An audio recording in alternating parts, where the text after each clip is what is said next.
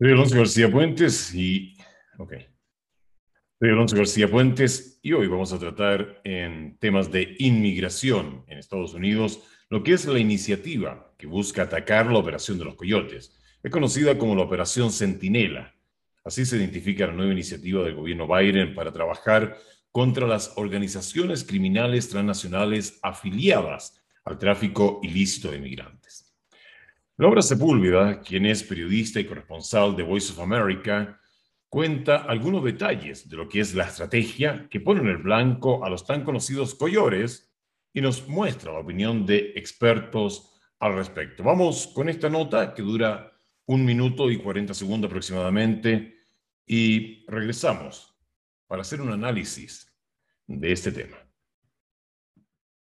mejorar la seguridad de la frontera de Estados Unidos y ayudar a salvar las vidas de quienes son víctimas de estos criminales sin escrúpulos, haciendo referencia a los traficantes de migrantes, mejor conocidos como coyotes, es como Troy Miller, comisionado de la patrulla fronteriza, define la Operación Centinela. Operaciones de contrabando continúan engañando y explotando a las poblaciones vulnerables para promover su empresa delictiva. La salud y la seguridad de los migrantes no influyen en su lucrativa ambición. Según la Oficina de la ONU contra la Droga y el Crimen, se registran cerca de 3 millones de entradas irregulares a Estados Unidos cada año, y aunque es casi imposible saber cuántas suceden a través de traficantes de migrantes, se estima que es un alto porcentaje y según la corporación Rand, estas operaciones criminales en 2017 lograron ingresos que superaban los 2 mil millones de dólares. Al mismo tiempo, ellos están vinculados con otros actores, eh, actores corruptos en Sur de América, en Centroamérica, en México. Y también están vinculados a eh, autoridades corruptas en los Estados Unidos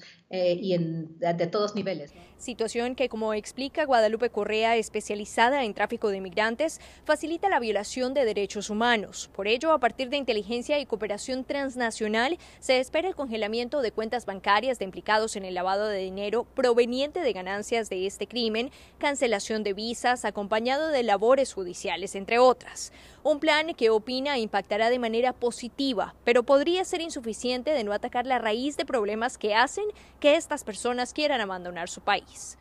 Por supuesto que es un tema candente en la región, el tráfico de seres humanos que vienen esperanzados y vienen ilusionados de que van a pasar fácilmente a territorio norteamericano de Estados Unidos para hacer realidad su sueño americano. Quiero mostrar acá en pantalla, exactamente, eso es el, el encabezado de un artículo que publicó hace un tiempo atrás el New York Times. Ese artículo señala que las tarifas que forman parte del negocio de contrabando de personas a lo largo de la frontera suroeste con México tienen un valor aproximado a los 500 millones de dólares anuales. ¿Cuánto está pagando una persona hoy? Según lo que indican diferentes medios, la inversión de la persona es un down payment, un enganche inicial de 6 mil dólares. Y estos coyotes le ofrecen incluso traslado en Uber, estadía en hotel cuatro estrellas, cruce con guardaespaldas por la, por la frontera y les garantizan que no van a ser devueltos al territorio mexicano, que no van a ser deportados de ninguna manera. Y por supuesto que hay gente que les cree. Acá estamos mostrando en pantalla otro artículo muy interesante que fue publicado en Estados Unidos en español y que nos cuenta la realidad de lo que es este negocio.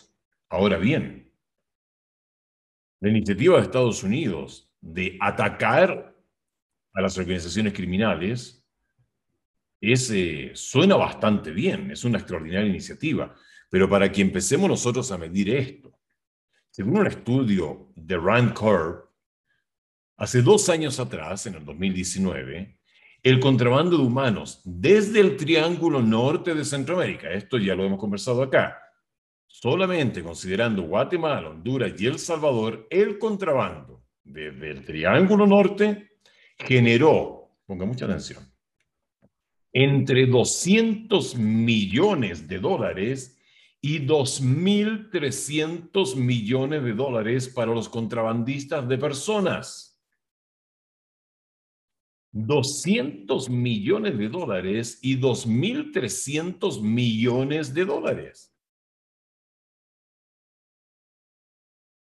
¿Usted cree que va a ser así tan fácil luchar contra estas organizaciones criminales cuyos lazos están tremendamente compenetrados con personas en Honduras, en Guatemala, El Salvador, sin considerar otros países de Latinoamérica, sin considerar otros países del Caribe que no son latinos, sin considerar Europa, sin considerar África. ¿Usted cree que va a ser así tan fácil como se dice combatir a estas organizaciones criminales? Le doy un nombre nada más, para que usted lo piense y lo analice. Le doy un nombre de una de las organizaciones que está fuertemente compenetrada con el tráfico de personas desde Centroamérica hacia Estados Unidos. ¿Está listo? El cártel Jalisco Nueva Generación. Tal cual. ¿No lo conoce? Pongan un buscador que es el cártel Jalisco Nueva Generación.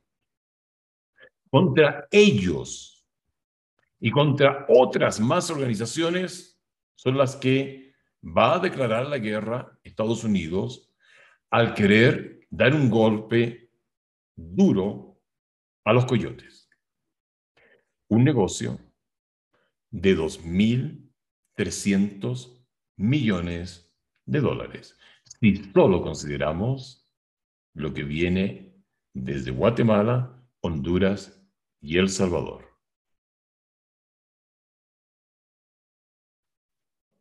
Soy García Puentes y nos volvemos a juntar acá para conversar sobre otro interesante tópico en relación a la inmigración en Estados Unidos.